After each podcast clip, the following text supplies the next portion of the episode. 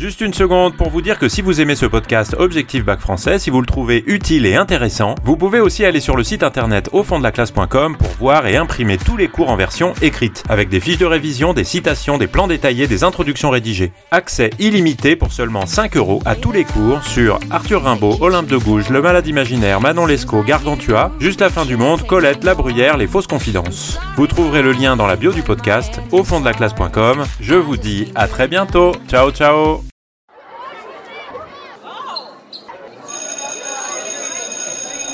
Bonjour à tous, chers élèves et chers amis du site au fond de la classe.com. Dans cet épisode, nous allons voir comment Rimbaud exprime ses idées d'émancipation politique par l'épopée et par l'idylle.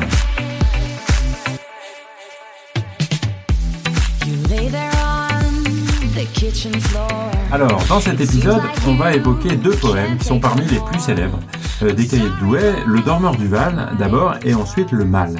Et on va l'évoquer avec une entrée qui est peut-être un petit peu surprenante. Euh, c'est celle de genre poétique traditionnel, l'épopée et l'idylle. Alors, des genres poétiques traditionnels parce que euh, dans le parcours du programme, il y a émancipation créatrice. Et ça veut donc dire qu'il nous faut étudier comment euh, Rimbaud s'émancipe, se libère en créant des poèmes. Et cette libération, elle prend une forme importante. Pas seulement l'émancipation politique, elle prend la forme euh, d'un renouveau des genres poétiques traditionnels. Et on sait qu'Arthur Rimbaud a beaucoup étudié le latin, et en particulier beaucoup la poésie d'un poète latin qui s'appelle Virgile, et euh, une série de poèmes qui s'appelle les bucoliques. Et dans ce genre, c'est celui-là qu'on appelle l'idylle, ou euh, avec des termes synonymes, la pastorale, la bucolique. La nature apparaît comme un lieu bienfaisant, où la vie est légère, comme une espèce de paradis originel qui est souvent euh, mis en scène comme des bois, comme des forêts euh, européennes où tout va bien. Un petit peu comme on trouve dans le Bambi de Walt Disney, si vous voulez un point de comparaison un peu moderne. Euh, dans l'Antiquité, ce lieu, c'est l'Arcadie en Grèce, c'est-à-dire la région centrale du Péloponnèse en Grèce, ou alors la Sicile. Alors évidemment, c'est une Arcadie ou une Sicile qui est complètement fantasmée, hein, qui est un peu mythologique en quelque sorte où euh, on a des forêts, où les animaux sont bienfaisants, où la nature euh, est bonne et où tout va bien. Et on peut dire que dans plusieurs poèmes des cahiers de Douai, la guerre apparaît dans des lieux naturels bucoliques, idylliques, euh, pastoraux. Et donc qu'on a bien un lien avec ce genre très ancien, et c'est un motif, hein, euh, après tout l'exemple de Bambi euh, de Walt Disney le montre très bien, qui est toujours présent dans la culture euh, moderne et contemporaine.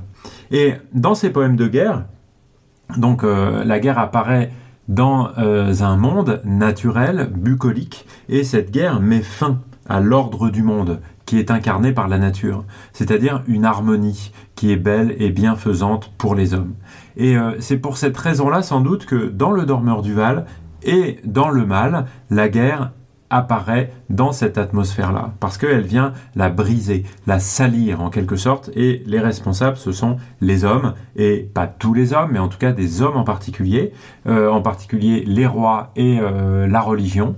Et dans ces deux poèmes-là, on peut dire que on a bien l'expression d'idées d'émancipation politique, euh, d'idées de, révolte contre le régime en place qui euh, est responsable des guerres et donc de la fin de l'harmonie. Euh, on peut ajouter une chose sur un autre genre littéraire que vous connaissez sans doute mieux, c'est l'épopée. pour dire que dans les genres littéraires traditionnels, la guerre est au cœur de l'épopée, en particulier dans l'Iliade d'Homère. Et la guerre, elle n'est pas vue négativement, mais au contraire comme l'occasion pour les héros de montrer leurs qualités exceptionnelles, leurs vertus, leur courage.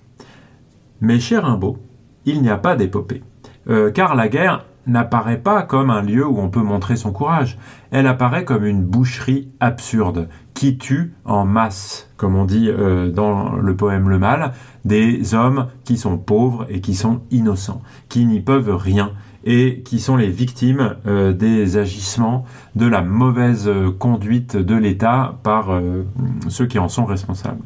Alors, dans Le Dormeur du Val, la chose est assez évidente, hein, puisque le poème s'ouvre sur l'image d'un paradis originel qui transpose dans les Ardennes, en réalité, c'est-à-dire la région où vit Rimbaud, mais aussi la région qui est le lieu de la guerre franco-prussienne, euh, la Sicile ou l'Arcadie des, poèmes, des poètes antiques. Puisque la montagne fière, on peut euh, la considérer qu'il s'agit des Ardennes, hein, puisque les Ardennes, si vous vous y transportez pour euh, un petit voyage, eh bien, c'est une région montagneuse. Ça monte pas très très haut, mais en tout cas, le relief est tel qu'on a vraiment le sentiment d'être dans une montagne. Cette nature ici apparaît en tout cas comme paradisiaque, puisqu'elle est fleurie, elle est pleine de parfums.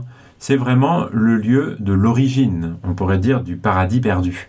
Euh, perdu parce qu'il est devenu un champ de bataille, puisque le trou de verdure qui apparaît dans le premier vers est souillé, sali par les deux trous rouges euh, qui apparaissent tout à la fin et qui sont causés par la mort. C'est vraiment la force de cette épanadiplose, comme on dit, hein, c'est-à-dire du retour après euh, la fin du poème de l'image qui apparaissait au tout début, la répétition du mot trou dans le premier et dans le dernier vers qui montre tout ça de manière extrêmement frappante. Ici, le vers est brisé, hein, comme si le paradis idyllique était déjà perdu. Et c'est déjà vrai dès euh, le premier quatrain. Et d'ailleurs, on pourrait rapprocher ce sonnet d'un tableau très célèbre d'un peintre français du XVIIe siècle, Nicolas Poussin, qui s'appelle d'un nom euh, latin Et in Arcadia ego, et qui euh, montre une nature bucolique dans laquelle la mort est déjà présente. Euh, pour revenir à Bambi de Walt Disney, parce que finalement c'est exactement la même chose, ce paradis originel, bienfaisant et bon qu'est la nature bucolique, eh bien c'est le point de départ d'une histoire qui va mal se terminer. parce que les chasseurs vont arriver, euh, ici, c'est la mort par la guerre qui va arriver. Et dans le tableau de Nicolas Poussin, Et in Arcadia ego, c'est une manière de dire euh, aussi en Arcadie, donc dans, le lieu bucolique euh, de, la, Grèce antique, moi je suis là. Et le moi, c'est la mort, c'est le diable. En tout cas, dans le monde parfait de l'idylle, eh bien, il y a déjà les prémices de la catastrophe qui va arriver après. pour revenir au dormeur du Val. Dans sa structure, hein, on va d'un plan d'ensemble sur le trou de verdure, euh, sur cette nature bucolique de la première strophe, au gros plan final sur les deux trous rouges. Donc on va de l'impression heureuse à la découverte progressive de la mort, avec le contraste entre la vie de la nature en fait et l'immobilité du soldat. Ici, il est évident que tout dénonce la guerre comme une des formes euh, du mal du mal qui existe dans la société. Et la nature, elle est maternelle ici, pour le pauvre soldat qui est mort. Hein, elle est là pour le protéger. Euh, lui qui est là comme un Christ en croix, donc qui représente un peu tous les hommes euh, qui souffrent, avec ses deux trous rouges, comme sur les représentations du Christ euh, dont les bras ont été, les mains ont été blessées par les clous qui ont permis de l'accrocher sur la croix. Dans le poème Le Mal, maintenant, on a quelque chose qui est plus directement ancré dans l'actualité. Euh, alors que le Dormeur du Val, lui, était plus intemporel, en tout cas, il fallait lire un petit peu entre les lignes pour faire vraiment un lien avec la guerre de 1870. Ici, euh, le poème s'inspire directement de cette guerre ouvertement puisque la référence aux couleurs des uniformes des soldats est très claire hein, pour un lecteur de cette époque-là. C'est rouge pour les Français et vert pour les Allemands. Euh, et ça, évidemment, ça ancre le poème dans cette guerre-là, la guerre franco-prussienne euh, de l'été 1870. Alors, au milieu du poème, euh, on trouve une espèce de parenthèse dans les vers 7 et 8. Cette parenthèse, elle fait évidemment penser au dormeur du Val, puisqu'elle dit, je la cite, Pauvre mort, dans l'été, dans l'herbe, dans ta joie, nature, ô toi qui fis ces hommes saintement la nature, qui est évoquée ici au vers 7 et 8, euh, dans deux vers entre parenthèses, hein, puisque les tirets ici sont une sorte d'équivalent un peu plus soutenu des parenthèses, euh, cette évocation de la nature est, donc placée exactement au milieu du sonnet. Dans ce poème, on a en quelque sorte trois parties. Une première partie qui est consacrée à un tableau de la guerre, euh, une troisième partie à la fin qui est consacrée à une scène d'église qui se passe dans une église et où les mères pleurent ou euh, craignent pour leurs enfants. Et au milieu, on a cette parenthèse qui est euh, centrée sur la nature. On a ici une apostrophe en fait à la nature, une adresse à la nature.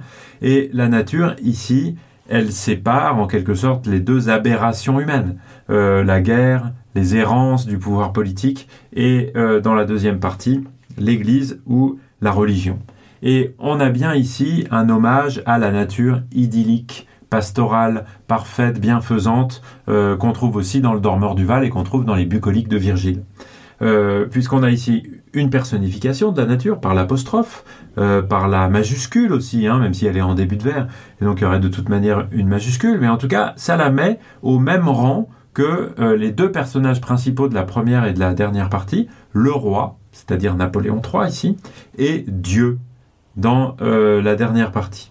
On est en été, c'est la belle saison, tout est vert, l'herbe, le ciel est bleu, euh, on se l'imagine comme ça en tout cas, et le sentiment de joie qui apparaît ici, hein, euh, à la rime, dans ta joie, s'oppose à tout ce qu'il y a dans le reste du poème, à la souffrance, à l'horreur de la guerre au début, et à la tristesse et à l'angoisse des mères dans euh, la deuxième partie. Et on peut dire aussi que c'est une nature ici créatrice de la vie, puisque l'expression euh, Ô toi qui fis ces hommes saintement, avec le verbe faire et l'adverbe saintement, est un hommage à une nature qui est euh, sincère, qui est pure, qui est désintéressée, et qui est celle qui a créé la vie, qui euh, a fabriqué les hommes. Et on, peut, on peut y voir une espèce de provocation, parce qu'il est question de Dieu dans la suite du texte. Et Dieu est censé être celui qui a fait ça. Et donc on opposerait ici à la religion euh, des hommes, euh, en tout cas euh, celle qui est la religion officielle, celle de Dieu, le Dieu des chrétiens, une religion naturelle en quelque sorte, qui remplacerait le Dieu des chrétiens par la déesse nature, une déesse bienfaisante et dont la création, les hommes et on va dire l'environnement naturel lui-même auraient été détruits, salis par les deux personnages négatifs de ce poème-là, euh, le roi qui représente le pouvoir politique et Dieu qui représente euh, la religion ici telle que elle existe dans euh, le christianisme. Et on peut même aller plus loin en considérant que cette parenthèse au milieu du poème est en réalité une prière à celle qui est la vraie divinité bienfaisante pour Arthur Rimbaud, c'est-à-dire non pas Dieu, mais la nature.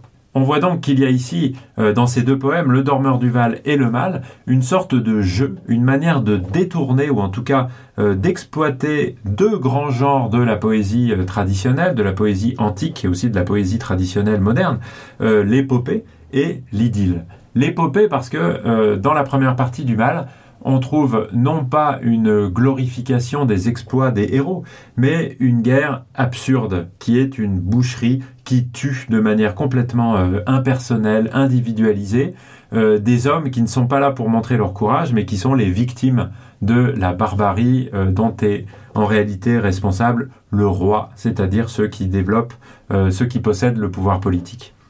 Et puis l'idylle, la bucolique, la pastorale.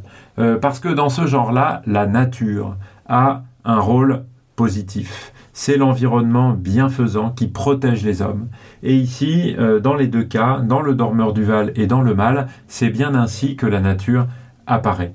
Euh, par opposition à la religion des hommes, par opposition au pouvoir politique tel qu'il est tel qu'il apparaît en 1870 et en tout cas il y a bien ici une manière de jouer sur les genres euh, poétique traditionnelle pour exprimer des idées d'émancipation politique.